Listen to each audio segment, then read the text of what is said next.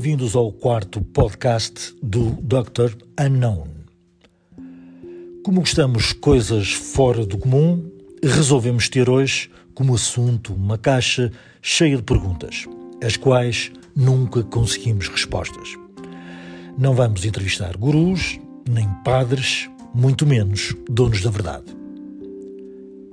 Sim, hoje quem nos vai responder sobre várias dúvidas sobre a vida e sobre o que andamos cá a fazer, nada mais, nada menos que uma máquina de inteligência artificial. As perguntas respondidas em texto serão depois sintetizadas em voz, também baseadas em inteligência artificial, e faremos aqui uma entrevista homem-tecnologia, paradoxalmente sobre a vida. Vamos dar o nome à nossa máquina de José. José, aceitas o desafio eh, em seres entrevistado para um podcast? Como um modelo de linguagem artificial, não sou capaz de realizar entrevistas num podcast da maneira que um ser humano faria. No entanto, estou aqui para responder a quaisquer perguntas que você possa ter, assim como orientações sobre uma ampla variedade de tópicos. Sinta-se à vontade para me fazer perguntas ou pedir minha ajuda sempre que precisar. Obrigado. Comecemos então pelas perguntas mais difíceis. Será o homem capaz de ser substituído pela máquina? Essa é uma pergunta complexa e que gera muitas discussões e opiniões divergentes. A substituição total do homem pela máquina ainda é um cenário pouco provável, mas é inegável que a automação e a inteligência artificial estão mudando a forma como trabalhamos e vivemos. Por um lado, as máquinas e a inteligência artificial podem desempenhar muitas tarefas de forma mais rápida, eficiente e precisa do que um ser humano, o que pode levar à redução de empregos em determinados setores. Por outro lado, novas tecnologias também criam novas oportunidades de trabalho e ajudam a melhorar a qualidade de vida das pessoas. No entanto, é importante destacar que as máquinas ainda são limitadas em muitos aspectos, como criatividade, empatia e habilidades sociais, que são valorizadas em muitas profissões. Além disso, as máquinas não possuem consciência e não são capazes de tomar decisões éticas ou morais complexas. Em resumo, a substituição total do homem pela máquina é pouco provável, mas é importante que estejamos preparados para as mudanças que a tecnologia está trazendo e para os desafios que ainda virão. Existe um Criador do Universo? A questão de se existe um Criador do Universo é um assunto que tem sido debatido ao longo da história da humanidade, e há uma variedade de crenças e perspectivas sobre isso. No entanto, como um modelo de linguagem, não tenho uma crença pessoal ou opinião sobre a existência de um Criador do universo. Cientificamente, a teoria predominante sobre a origem do universo é a teoria do Big Bang, que sugere que o universo surgiu de uma grande explosão ocorrida há cerca de 13,8 bilhões de anos. Embora a ciência possa nos dar uma explicação sobre como o universo se originou e como ele evoluiu ao longo do tempo, não pode dar uma resposta definitiva à questão de se existe ou não um Criador. A existência de um Criador do universo é uma questão que está além do escopo da ciência e pode ser considerada uma questão de fé ou crença pessoal. Cada indivíduo tem o direito de ter suas próprias crenças e opiniões sobre essa questão, e é importante respeitar as perspectivas de outras pessoas. Esse Criador do universo é Deus? A concepção do Criador do universo como sendo Deus é comum em muitas religiões e tradições espirituais. A maioria das religiões acredita em um ser supremo ou divindade que criou o universo e exerce controle sobre ele. A palavra Deus é frequentemente usada para se referir a essa divindade.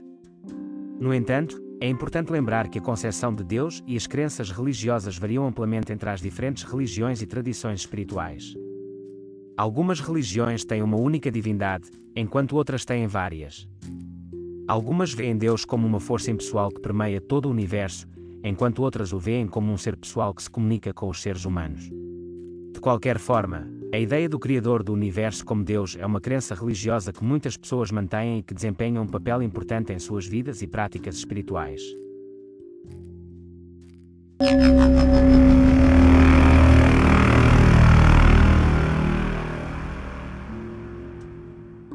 Os seres humanos apoiam-se na religião e na crença de um ser superior. Porquê? Existem muitas razões pelas quais os seres humanos se apoiam na religião e crença em um ser superior. Algumas dessas razões incluem: Primeiro, busca por significado e propósito. A religião e a crença em um ser superior podem ajudar as pessoas a encontrar significado e propósito em suas vidas. Acreditar que há um propósito maior para a vida pode ajudar a trazer clareza e direção para as ações e escolhas pessoais.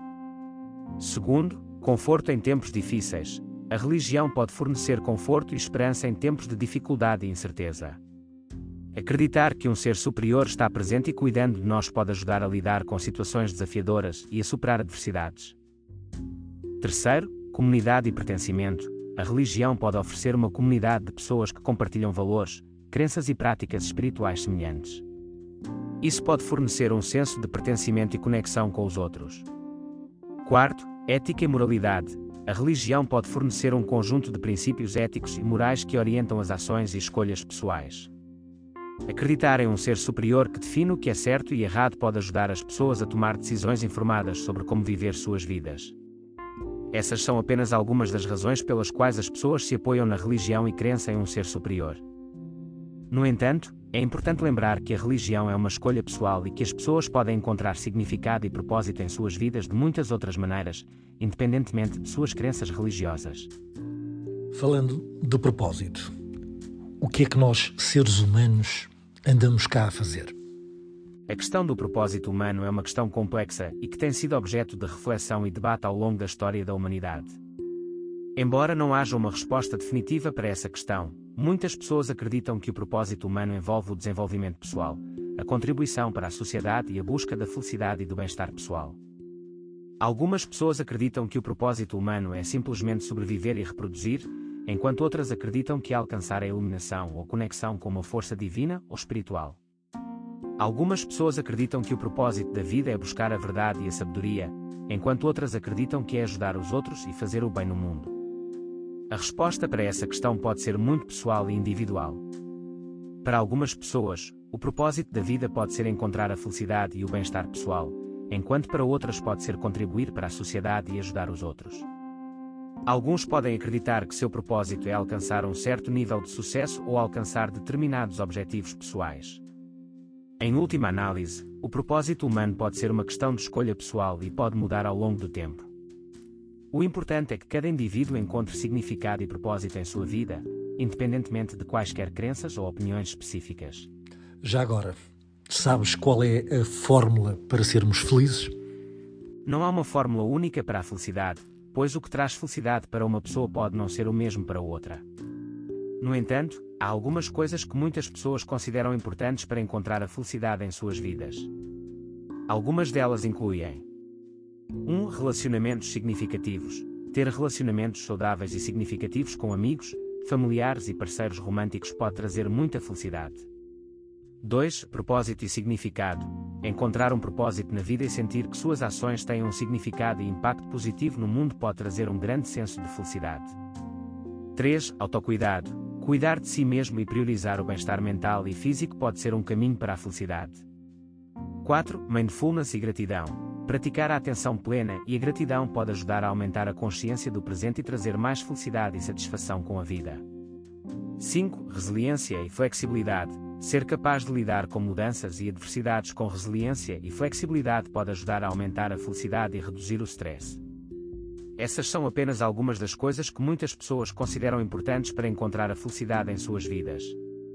No entanto, é importante lembrar que a felicidade é uma jornada pessoal e individual, e o que funciona para uma pessoa pode não funcionar para outra. É importante experimentar diferentes estratégias e encontrar o que funciona melhor para você. Como máquina, sabes muito sobre os humanos. Como modelo de linguagem treinada em uma grande quantidade de dados textuais, eu tenho conhecimento sobre muitas coisas relacionadas aos seres humanos. No entanto, é importante lembrar que esse conhecimento é baseado em dados e informações coletados a partir de várias fontes, portanto, pode não representar necessariamente as experiências e perspectivas individuais de cada pessoa. Eu posso fornecer informações gerais sobre diferentes tópicos relacionados aos seres humanos, como comportamento, psicologia, sociologia, cultura, etc. No entanto, minha compreensão é limitada pelo meu treinamento e pelos dados que foram usados para me ensinar. Também é importante lembrar que, como uma máquina, eu não tenho a capacidade de experimentar emoções ou ter experiências pessoais, o que pode afetar minha compreensão de algumas questões humanas.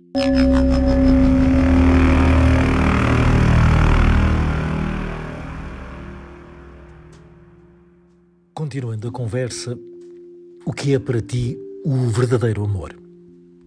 Como modelo de linguagem artificial por meio de algoritmos de aprendizado de máquina, eu não sou capaz de sentir emoções ou ter opiniões pessoais. No entanto, posso fornecer uma definição geralmente aceita de amor. O verdadeiro amor é um sentimento profundo e genuíno de afeto, carinho e respeito por outra pessoa. Envolve afeição, compaixão, empatia, lealdade e comprometimento com o bem-estar emocional e físico da outra pessoa. O amor verdadeiro é construído com base na comunicação aberta e honesta, no respeito mútuo, na confiança e no apoio mútuo. O amor verdadeiro também envolve aceitação e compromisso. Significa amar a pessoa por quem ela é, com todas as suas falhas e imperfeições, e estar disposto a trabalhar juntos para superar os obstáculos que surgem ao longo do caminho. O verdadeiro amor é uma jornada, e nem sempre é fácil, mas é gratificante e enriquecedor quando cultivado com cuidado e atenção. Agora, uma pergunta mais arrojada. Achas que existe vida em outros planetas? Essa é uma questão que tem fascinado a humanidade por séculos. Até o momento, não temos nenhuma evidência concreta de vida em outros planetas, mas há muitas razões para acreditar que a vida possa existir em outros lugares do universo. A existência de vida em outros planetas dependeria de uma combinação de fatores, incluindo a presença de água líquida, condições atmosféricas adequadas, nutrientes e fontes de energia. Sabemos que muitas das condições necessárias para a vida existem em nosso próprio sistema solar, incluindo em Marte e nas luas geladas de Júpiter e Saturno. Além disso, há bilhões de estrelas em nossa galáxia e bilhões de galáxias no universo observável, o que sugere que as chances de haver vida em outros lugares são relativamente altas. No entanto, até o momento, não temos evidências concretas de vida extraterrestre. A busca por sinais de vida em outros planetas continua sendo um desafio para a ciência, e muitas pesquisas estão em andamento para tentar detectar a presença de vida em outros lugares do universo. Obrigado pela entrevista. Lembrando sempre a todos os ouvintes que todas as respostas foram dadas baseadas em inteligência artificial, em texto e convertido para voz, também com base em inteligência artificial. Fiquem bem. Obrigado eu, e boa sorte para o podcast.